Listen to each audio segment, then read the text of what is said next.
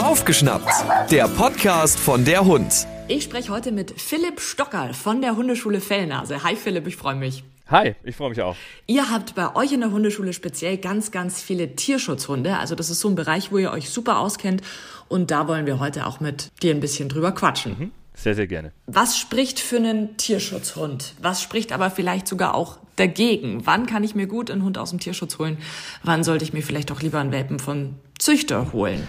Beim Tierschutz ist der Vorteil in Anführungszeichen, dass ich da auch ältere Hunde bekommen kann. Das heißt, ich muss nicht durchs Welpenalter durch. Es gibt viele Leute, äh, die sagen, ah, ich kann darauf verzichten, dass der Hund nicht stubenrein ist und ich kann darauf verzichten, den Hund sozialisieren zu müssen ähm, und die wollen dann eventuell äh, einen Hund, der bereits in der Mitte seines Lebens ist, der halt auch sich schon ein bisschen ausgetobt hat und einfach einen schönen Begleiter haben. Sowas zum Beispiel macht aus dem Tierschutz durchaus Sinn. Oder wenn man tatsächlich sagt, man will jetzt echt mal so ein Tier helfen, dann macht es auch Sinn, darauf zurückzugreifen. Da muss man immer so ein bisschen aufpassen, dass das nicht in zu starken emotionalen Tierschutz übergeht, dass sich da kein Helfersyndrom entwickelt, weil dann trotzdem auch Leute entstehen, die sich dann irgendwie fünf, sechs Hunde aus dem Tierheim holen, dann leben da fünf, sechs Hunde in so einer 60 Quadratmeter Wohnung in irgendeinem Stadtkern. Das ist auch Quatsch. Aber grundlegend würde ich jetzt mal sagen, so per se aus dem Tierschutz. Da gibt es ja auch Welpen, ne, wenn da jemand einen Welpen haben möchte. Also es spräche jetzt erstmal nichts dagegen. Was einem bewusst sein muss, wenn man sich Hunde aus dem Tierschutz nimmt, das betrifft jetzt tatsächlich Auslandstierschutz und Inlandstierschutz in Sachen Tierheimen ist, dass diese Tiere eine unbekannte Zeit hatten. Ne? Das weiß der Tierheim-Mitarbeiter nicht, das weiß der Mitarbeiter aus der Tierschutzorganisation nicht, was den Tieren widerfahren ist. Also in den seltensten Fällen wissen die das. Und dann kann es halt einfach sein, dass emotionale Traumata da sind. Dass das Tier irgendwie ein Erlebnis gehabt hat oder Erlebnisse, die zu bestimmten Verhaltensweisen führen, die nicht der Gesellschaftsnorm entsprechen. Was zum Beispiel häufig kommt, ist, dass Tierschutzhunde Probleme mit Männern haben. Weil das nun mal so ist, dass in den osteuropäischen Ländern vielerorts sind halt die Männer, die die Straßenhunde, wenn sie in mhm. so einen Bauernladen reinlaufen, halt wegtreten. Ne? Also das ist, das, es klingt hart, aber das ist die traurige Wahrheit. Und deshalb ist es halt häufig so, dass sie Probleme mit Männern haben. Was natürlich auch noch viele, viele weitere Gründe hat. Aber sowas muss einem halt bewusst sein, dass das sein kann. Bei einem erwachsenen Hund sehr viel wahrscheinlicher, dass so ein Problem auftritt, als bei einem Welpen. Aber dennoch das kann halt sein. Ich habe ja äh, selbst auch zwei Hunde aus dem Tierschutz. Meine kleine Frieda, die ist zwar aus der Tierschutzorganisation Casa Catarina, die eigentlich Hunde aus Rumänien vermittelt, die war aber eine Notvermittlung innerhalb Deutschlands. Bei ihr ist das so, dass wir lange Zeit große Fragezeichen über dem Kopf hatten, was jetzt eigentlich wirklich mit dem Hund los ist. Wir hatten am Anfang vermutet, dass es irgendwas ums Deprivationssyndrom sein kann, dass der Hund einfach wirklich nicht an die soziale Umwelt, also an, an belebte und unbelebte Umwelt gewöhnt ist furchtbar schreckhaft gewesen. Der Hund ist er auch immer noch, aber die größten Probleme sind ausgemerzt. Dann haben wir auf der anderen Seite unseren kleinen Nero, unseren Mischlingshund, der tatsächlich aus der gleichen Tierschutzorganisation, aber aus Rumänien kommt, den wir ähm, im Welpenalter noch erhalten haben. Das ist ein super Tier. Der schreckt von nichts zurück. Der ist stabil, der ist robust, der ist nett, der ist unglaublich sozial gegenüber Hunden und Menschen. Gestern war ich mit ihm beim Tierarzt, weil er doch leicht hypersexuell ist und habe ihm mal zum Ausprobieren äh, einen Hormonchip setzen lassen. Der hat keinen Zucker auf diesem Tierarzttisch gemacht, obwohl ihm die Nadel da hinten hinter die Schulterblätter reingeführt worden ist. Also das ist echt ein stabiler und toller Hund. Ich kann so einem Hund kann ich nur jedem anderen empfehlen. Die Sache beim Tierschutz ist halt wirklich, es ist ein Überraschungsei. Man weiß nicht, was dabei rauskommt. Das ist das Einzige. Wenn man mit diesem Umstand leben kann, dann ist das toll. Was sagst du den Leuten, das höre ich selber auch ganz oft, die dann sagen, ja, die Hunde aus dem Tierheim, die sind so dankbar und das merkt man denen an. Äh, ja, das ist schwierig. Das ist schwierig, weil das ist tatsächlich ja auch irgendwo fast schon so eine kleine Alarmglocke, wo man sagen kann, oh, das könnte vielleicht so ein bisschen in den emotionalen Tierschutz mit reingehen. Ne? Also das sind ja auch häufig die Leute, wo es dann darum geht, ist das ein artgerechtes Umfeld, in dem der lebt? Also kriegt der normale natürliche Grenzen aufgezeigt in seinem normalen Alltag, den er hat? Lebt der normal oder hat er in jedem Zimmer dann sein Bettchen stehen und wenn er dann rausgeht und andere Hunde anbellt, dann ist er trotzdem der feine, der feine Juckel, der mitlaufen darf. Also das ist schwierig, ne? Die, dieser Satz. An sich muss ich sagen, trotzdem, auch wenn ich ein Gegner von dieser Formulierung bin, ist es ja letzten Endes so, die meisten Hunde eines Züchters finden ein Zuhause. Aber bei Tierheimen ist es halt echt so, das sind halt Hunde drin, die sitzen da halt dann doch schon ewig lang. Und wenn jetzt jemand sagt, er braucht wirklich nur einen Hund als Gesellschaftstier, der mit ihm zusammen spazieren geht, damit er nicht ganz alleine ist, er hat keine großen Anforderungen an das Tier, dann ich will nicht das Wort dankbar benutzen, aber es ist für das Tier durchaus schöner, als im Tierheim zu sitzen. Ne? Das muss man ganz klar sagen. Also inwiefern diese Tiere Dankbarkeit verspüren, gehen wir mal davon aus, geringfügig. Schließlich und letztendlich, und das ist auch so ein Problem, an dem, ja, aber die Hunde aus dem Tierschutz sind ja so dankbar. Sobald diese Frage gestellt wird, ist es häufig so, dass die Anforderungen, die der Mensch an das Tier hat, in den Hintergrund gestellt werden. Also ich hatte einen Fall, da hat sich eine Frau, weil eben ihr Hund verstorben war, einen Hund aus dem Tierschutz geholt und sie sagte auch, ja, der soll halt einfach da sein, der soll da sein und sie glücklich machen und sie angucken. Und jetzt ist der Hund angekommen und man hat anhand seiner Haut und des Felles gesehen, weil es sehr, sehr kurzes Fell war, dass er halt schon einige Blessuren und Narben hat. Also da ist davon auszugehen, dass der entweder zwischen andere Hunde geraten ist oder halt tatsächlich jagdlichen Einsatz hatte und da mal mit dem einen oder anderen Wildtier zusammengerutscht ist. Und der ist halt letztendlich in einem Haushalt gekommen, wo die Frau gesagt hat, sie liest am Tag gerne drei Stunden. Ja, puh, ja, schwierig, ob das jetzt der richtige Hund war. Ist es für dich auch die Aufgabe von einer seriösen Tiervermittlungsorganisation, dass die da auch wirklich ehrlich sind und den richtigen Hund mit dem richtigen Halter vermitteln? Ich meine, ich habe da ja eigentlich nie die Möglichkeit, den Hund vorher mal zu treffen. Jein, tatsächlich hat man die Gelegenheit schon immer mal wieder. Also erste Frage, ob es die Aufgabe ist, nach meiner Wunschvorstellung, ja. Weil diese Tierschutzorganisationen, die machen ja dann trotzdem was, wo sie von dir eine Selbstauskunft verlangen und wo sie eine Vorkontrolle machen. Und anhand der Selbstauskunft und der Vorkontrolle muss irgendwo ja sich ein Bild entwickeln, ob das jetzt eher so der sportlichere Typ Mensch ist, der mit dem Hund auch joggen geht, oder ob das jetzt halt der kurz vor der Pension stehende ältere Herr ist, der halt jetzt einfach einen, einen Gesellschaftshund haben will. Und ich kann halt dem, dem Gesellschaftshund suchenden 50-Jährigen, kann ich keinen ehemaligen Jagdhund auf die Nase drücken. Ich kann aber viel eher einem alleinstehenden Mitte 30-Jährigen der am Land wohnt, den kann ich schon fragen, hey, wenn du aktiv körperlich bist und gern joggen und rennen gehst und das mit dem Hund dir auch vorstellen kannst, dann kann ich dem schon so ein Tier abladen, wenn der das sucht, ne? Das muss man auch ganz klar sagen. Also ja, in meiner Wunschvorstellung ist es so, dass sich die Tierschutzorganisationen darum kümmern müssen. Jetzt weiß ich aber, jetzt habe ich relativ viel Einblick in solche Vermittlungsgeschichten, weil ich ja relativ viele Hunde da bekomme dass dieses ganze Vermittlungsgeschehen, ne, da ist unglaublich viel dahinter. Die haben ihre Shelter in Rumänien oder anderen Ländern, wo sie die, die Tiere haben. Die sprechen sich mit diesen Leuten, die da vor Ort sind, so gut ab, wie es die Sprachbarriere und Kulturbarriere erlaubt, müssen sich darum kümmern, dass die Hunde in dem Heimatland versorgt sind, dass sie nicht erfrieren, weil da ist es in den Wintern echt brachial kalt, da erfrieren Welpen einfach. Müssen sich darum kümmern, dass die geimpft sind, dass die vorkontrolliert sind vom Tierarzt vor Ort, dass die rüber transportiert werden, dass die hier drüben eine Pflegestelle haben. Dann müssen die Pflegestellen einerseits in Anführungszeichen ausgelastet sein, wobei ich glaube, dass die eine oder andere Pflegestelle dann doch mal ganz gern auch zwei Wochen Ferien hat. Müssen aber gucken, dass die Pflegestellen gleichzeitig nicht überladen sind dann werden die Hunde vermittelt, für die sie ja auch ein gutes Zuhause finden müssen. Da muss die Pflegestelle, die den Hund vor Ort hat, auch noch eine Vorkontrolle machen. Also da ist schon ein ganzer Batzen dahinter, was die da zu tun haben. Und das ist jetzt auch nur tatsächlich in Anführungszeichen die Hintergrundarbeit, weil sowas wie Social Media, Bilder vorbereiten, kurze Geschichtchen vorbereiten, ist ja tatsächlich noch notwendig, weil Hunde, die keine Beschreibung im Internet haben. Wo nicht steht, hallo, ich bin der kleine Jackie, ich bin drei Jahre alt, ich verstehe mich super mit anderen Hunden, sondern wo einfach nur ein Bild ist, da steht Rüde Jack, Rumänien Shelter XY. Ist da. Ja. Ist da. Das dauert, bis der vermittelt wird. Wenn da steht, er ist ein herzensguter Bubi, der sich super mit seinen anderen Hunden verträgt, aber vielleicht mit Katzen nicht so dolle und der würde sich auf eine Familie mit zwei Kindern freuen, dann geht er viel schneller weg, als wenn da steht, Jack 3. Aber stimmt das dann alles auch? Kennen die die Tiere dann auch wirklich so gut, um zu wissen, der versteht sich mit Kindern, der versteht sich mit Katzen? Also ob sie es wissen, ist von Tierschutzorganisation zu Tierschutzorganisation natürlich unterschiedlich. Bei dieser Organisation, wo ich Frieda und Nero her habe, da geben sie sich die aller, aller, allergrößte Mühe. Und ich sag mal, 60 bis 70 Prozent der Angaben sind auch realitätsnah. Das Alter des Hundes, ja, ist schwierig, ne? Wenn dir vor deinem Shelter so ein Sack abgelegt wird, wo es rausbellt, ja, ach, dann schätzt du halt mal, wie alt das Ding ist. Ne? Dann guckst du dir das Zahnbild an und dann schätzt du halt mal wild. Ne? Was die Verträglichkeit mit Katzen angeht, kann verlässlich sein. Man muss sich halt bei der Tierschutzorganisation erkundigen, woher wissen die, dass, der, dass das Tier mit Katzen verträglich ist? Also da muss man halt tatsächlich einfach auch in die Kommunikation gehen, weil es ist ja dann doch so, dass viele, viele Pflegestellen haben halt auch mehrere Haustiere. Und da gibt es welche, die haben Papageien, da gibt es welche, die haben Katzen, da gibt es welche, die haben einfach nur Aquarien.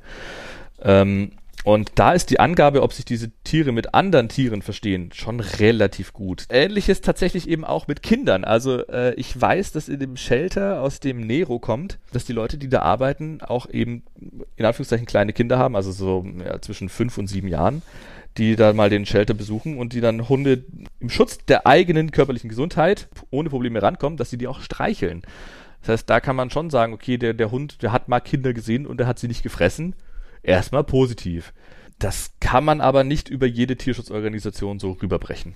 Wenn ich jetzt sage, gut, es soll ein Hund aus dem Tierschutz werden, ich würde gerne einem Hund ein schönes Zuhause geben, worauf sollte ich auf jeden Fall achten bei einer Tierschutzorganisation? Tatsächlich für mich das Erste und Wichtigste, was beim Erstkontakt da ist, ist die Freundlichkeit auch dem Menschen gegenüber. Weil es ist nun mal so, das zeichnet sich ab, dass wenn die mir gegenüber unfreundlich sind, sind sie es wahrscheinlich auch dem Tier gegenüber. Ne? Muss man so sagen. Ne? Also es gibt Tierorganisationen, die laden ihre Hunde tierfreundlich in so einen Transporter ein und bringen die nach Deutschland, wenn wir jetzt mal vom Auslandstierschutz ausgehen. Und es gibt Leute, die schauen halt, dass das schnell, schnell funktioniert und pferchen halt die Tiere da rein.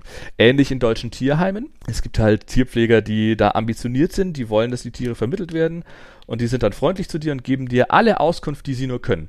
Und es gibt halt Leute, die sind dann unfreundlich zu dir, sie haben keine Zeit und wenn du einen Hund haben willst, sollst du dich bald entscheiden und sowas. Das ist nicht gut. Sowas zu überhetzen ist nie eine gute Idee. Also das ist tatsächlich das ganz, ganz erste und ganz, ganz wichtigste. Dann kommt es jetzt auch immer darauf an, wie funktioniert da die Abgabe? Haben die da eine Vorkontrolle? Machen die eine Nachkontrolle? Inwieweit geben die mir Informationen mit, wenn ich Ersthundebesitzer bin? Weil sowas gibt's ja dann auch noch. Dann ist es ja auch so, wir zwei kommen ja aus Bayern wir haben keinen Hundeführerschein. Das heißt, es kann jeder auf die Idee kommen, dass er jetzt ins Tierheim geht und sagt, ich möchte einen Hund, gebt mir den. Da muss irgendeine Art von Informationen mit. Und äh, ich sag mal, so ein Tierheim, das vermittelt im Jahr doch eine Handvoll Hunde, würde ich jetzt mal behaupten, dass die sich mal so einen, so einen Katalog von Informationen zurechtlegen, ähm, wie ein Hund zu füttern ist, wie, den, wie ein Hund Gassi zu gehen ist und das den Leuten einfach mal mitgeben. Gibt es da auch preislich eine Angabe, wo du sagst, okay, jetzt wird's unseriös, wenn die irgendwie 1000 Euro für so einen Hund verlangen oder sagst du, nee, das ist gerechtfertigt? Die Tierschutzorganisationen, die ich jetzt kenne, da liegt die Schutzgebühr der Hunde irgendwas zwischen 280 und 320 Euro. Jetzt ist da natürlich auch nach oben und unten ne, immer leichte Fluktuation, abhängig von der Tierschutzorganisation. Aber wenn jetzt eine Tierschutzorganisation sagt, sie wollen 600, 700 Euro für einen Hund, dann würde ich da schon mal fragen, warum ist es denn eigentlich so? Es kann ja sein, dass die total gute Gründe haben. Das ist durchaus möglich, aber ich wäre dann da auch trotzdem erstmal stutzig. Auch sowas wie ein Vertrag muss her. Also wenn da kein Vertrag gebildet wird, dann ist das höchst unseriös und auch Tierschutzorganisationen, Tierheime sowie Auslandstierschutz müssen seriös arbeiten weil dann einfach nicht geklärt ist, wer ist denn jetzt eigentlich der Halter und beziehungsweise der Besitzer von dem Hund. Halter ist relativ einfach, das ist derjenige, der den Hund betreut. Aber wer ist denn der Besitzer? Weil äh, es gibt ja dann doch auch private Tierschutzorganisationen innerhalb Deutschlands. Und wenn dann das Tier vermittelt wird und derjenige, der das Tier vermittelt hat, ist der Überzeugung, dass der da nicht gut gehalten wird und sagt, nee, gib mir den Hund wieder. Oder dann entsteht dann ein großer Rechtsstreit und sollte geklärt sein, wem der Hund gehört. So die Basics, also Vermittlungsvertrag, Vorkontrolle, Nachkontrolle sollte auf jeden Fall gemacht werden. Dann würde ich auch davon abraten, dass man die Hundeübergabe irgendwo schnell, schnell an einem Parkplatz macht. Das passiert tatsächlich leider heute immer noch an Groß- und Kleinparkplätzen. Wenn es nicht anders geht, nee, das, nee, es geht immer anders. Ich kenne viele Tierschutzorganisationen, die treffen sich halt dann bei einem der Mitglieder im Garten und dann werden die Hunde da erstmal in den Garten rausgelassen. Dann können die alle mal äh, Pipi-Kaka machen. Klar, die sind 36 Stunden Auto gefahren, die stinken wie Hölle, aber das ist halt nicht vom einen Auto direkt ins andere rein, ne? sondern da redet man kurz drüber, sagt, hallo, da ist das Tier. Was mir jetzt gerade noch einfällt, ähm, was auch so ein bisschen in die Seriosität dieser Tierschutzorganisation reinspielt. Ich habe jetzt schon einige Hunde im Training gehabt, wo die Leute schon, bevor sie den Hund bekommen haben, bei mir äh, angefragt haben, gesagt haben, hallo, ich bekomme einen Rüden aus dem Tierschutz. Die sind dann angekommen, als der Hund da war, haben gesagt, du, Philipp, Rückzug ist doch eine Hündin. Okay, wow. Das passiert genauso wie die Frage über die Kastration der Tiere. Es ist so, dass da vor Ort, also in Deutschland sollte das Geschlecht geklärt sein, im deutschen Tierheim. so weit sollten sich die Tierpfleger in dem Tierheim auskennen, dass sie sagen, okay, da ist unterm Bauch ist ein Penis, passt. Aber wenn man sich jetzt mal diese, diese Shelter in Rumänien vorstellt, da laufen boah, 150, 200 oder aufwärts Hunde rum. Die Menschen da drüben geben sich die größte Mühe, wie es ihnen irgendwie möglich ist. Aber man muss sich halt auch vorstellen, die haben halt auch selbst nicht viel haben aber eine riesige Latte an Hunden, um die sie sich kümmern müssen. Und da kann das halt auch mal passieren, dass sich der verguckt oder dass der Hunde verwechselt. Das kann passieren. Und jetzt ist es ja auch gerade so, das passiert vor allem, wenn die Tiere direkt auf eine Endstelle in Deutschland vermittelt werden. Ne? Es gibt ja Pflegestellen, da werden die Hunde erstmal in Deutschland ähm, untergebracht, bis sie eine sogenannte Endstelle, also einen Besitzer finden.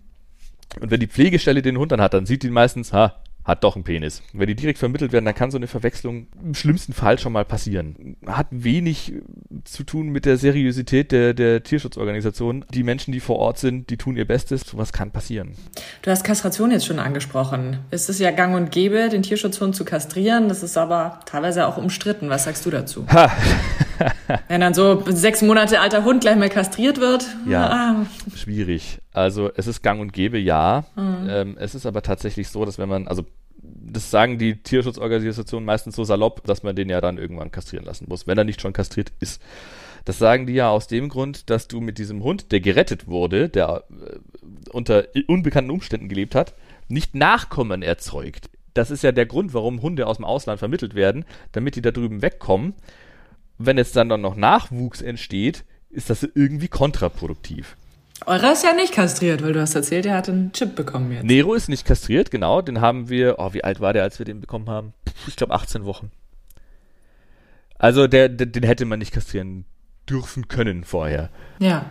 Diese Frage ist tatsächlich ähnlich wie bei einem ganz normalen Hund gelagert. Wenn der Hund keine Verhaltensauffälligkeiten in sonst irgendeine Richtung hat und der ist gesund und der ist munter und der ist top, dann ist die Frage, okay, warum muss ich jetzt dem Tier unbedingt ein Körperteil amputieren? Ne? Eine Kastration ist ja schließlich und letztendlich immer noch eine Amputation. Ich sag's deswegen, weil es, es gibt ja Tierschutzorganisationen, die tatsächlich die Tiere vermitteln mit dem Versprechen oder mit der Bedingung, der muss dann aber kastriert werden. Und das ist wohl so nicht rechtens. Also du, du kannst dann sagen, ja gut, ich nehme das Tier, aber das mache ich nicht. Genau, das ist nicht rechtens und das ist auch scheiße sorry für den Ausdruck, aber also erstmal ist es in Deutschland immer noch so, dass eine medizinische Indikation vorliegen muss, um einem Tier ein Körperteil zu amputieren. Hm. Es kann nicht sein, dass der Tierschutz sagt, nee, das ist generell so. Und jetzt ist das halt auch bei Tierschutzhunden ein Thema, das häufig leider mitfliegt, ist, dass sie halt irgendwelche Angststörungen haben. Die können mehr oder weniger schlimm sein aber so einen Angsthund zu kastrieren führt dazu, dass man ihm mehr oder weniger Konfliktlösungsmöglichkeiten beraubt. Grob gesagt, also das ist eine sehr, sehr schwammige Aussage, aber man kann grob sagen, dass man den ein Stück Selbstvertrauen nimmt. Ob sie das jetzt schon hatten oder nicht, aber man gibt, man nimmt ihnen die Möglichkeit, dieses Selbstvertrauen überhaupt aufzubauen. Für mich ist ein Tierschutzhund ein ganz normaler Hund, ob der aus Deutschland, Rumänien, Spanien, Andalusien, ist mir komplett egal kommt, das ist ein Hund. Und da muss eine Begründung her, dass der kastriert werden muss. Wow, jetzt haben wir schon wahnsinnig viele Themen abgedeckt. Wenn ich jetzt schon einen Tierschutzhund habe. Ja. Wie arbeite ich mit dem? Wenn du ein bisschen aus deiner Erfahrung berichtest, was für Probleme treten da auf bei euch in der Hundeschule mit den Tierschutzhunden und wie geht ihr damit um? Also, es ist häufig, aber nicht immer, muss man auch dazu sagen. Es ist häufig, aber nicht immer so, dass diese Tiere Probleme mit dem Menschen haben. Das heißt nicht, dass sie den Menschen beißen, aber dass der Mensch immer ein bisschen gruselig ist. Vor allem, wenn sie halt in ihrer Heimat, Stadt, Land nicht viele gesehen haben und jetzt, wie gesagt, die Problematik Männer, die Männer, die sie gesehen haben, die haben sie aus den Läden rausgetreten. Ne? Das, dann haben die halt keine guten Erfahrungen gemacht. Sowas kann, muss, sollte man ausgleichen. Ne? Also da immer ist, ist abhängig davon, wie schwer jetzt diese Baustelle ist. Wenn ich sage, mein Hund hat nur Angst vor Männern, die strahlend pinke Jacken tragen, dann kann ich an diesem Problem sehr gezielt arbeiten, weil dann weiß ich ganz genau, woran es liegt. Aber dann muss man abwägen, wie dringend ist das Problem. Ne, wenn ich jetzt mir einen Hund aus dem Tierschutz hole und der hat Probleme mit Kindern und ich habe drei, dann ist es vielleicht wichtiger, das zuerst in Angriff zu nehmen, als dass der Hund sauber an der Leine läuft. Aber es sind häufig Angstprobleme, sagst du, oder? Es sind häufig Angstprobleme. Äh, ganz, ganz, ganz, ganz selten sind es mal Aggressionsthemen. Ähm, es ist aber dann eher eine umgerichtete Aggression, beziehungsweise dann ist es auch eher ein Schutzverhalten. Bin ja in Kontakt mit mehreren Pflegestellen von dieser einen Tierschutzorganisation, wo ich auch meine Hunde her habe. Und da hatte ich auch schon so Anrufe, wo dann eine heulende Frau am Telefon saß und gesagt hat, ich muss ganz schnell vorbeikommen, weil der Hund den Mann beißt. Das war per se auch nicht falsch. Der Hund hat den Mann gebissen, aber das war keine Aggression, sondern der Hund hat einfach eine riesengroße Individualdistanz gebraucht und wenn der Mann halt zu dicht an seinem Kissen vorbeigelaufen ist, dann hat er halt gezwickt. Das haben wir binnen, ich glaube, das hat zwei, eineinhalb, zwei Wochen gedauert und dann war das Thema rum. Das ist aber ganz unterschiedlich von Hund zu Hund. Wenn ich eine spezielle Anforderung habe, wenn ich sage, ich will mit meinem Hund eine Trümmerfeldsuche machen, dann macht es eher Sinn, sich einen Rassehund auszusuchen, weil man nicht sagen kann, ob diese Überraschungskiste, die ich da aus dem Tierschutz bekomme, dafür geeignet ist. Hm. Kann ich nicht sagen. Es gibt auch im Tierschutz Rassehunde, oder? Ja, natürlich. Also guckt erstmal in eure regionalen Tierheime, ob die da nicht sowas haben. Würden sich die Leute, die sich über den Auslandstierschutz einen Hund holen, den aus den deutschen Tierheimen holen, dann bin ich der festen Überzeugung, ohne Zahlen zu kennen, bin ich der festen Überzeugung, dass die deutschen Tierheime ratzfatz so gut wie leer wären da muss man auch wirklich mal sagen, äh, Auslandstierschutz ist gut und ist wichtig, aber wenn wir in Deutschland Baustellen haben und wenn wir in Deutschland Hunde haben, die seit Jahren auf ein Zuhause warten, ganz am Anfang hatten wir die Frage über die Dankbarkeit. Diese Hunde wären dankbar. Philipp Stockerl, vielen herzlichen Dank für diesen wunderbaren Einblick ins Thema Tiervermittlung. Für mehr Infos dürfen wir gerne dir einfach direkt schreiben. Hundeschule-fellnase.de. Genau. Super, ich danke dir. Hat Spaß gemacht.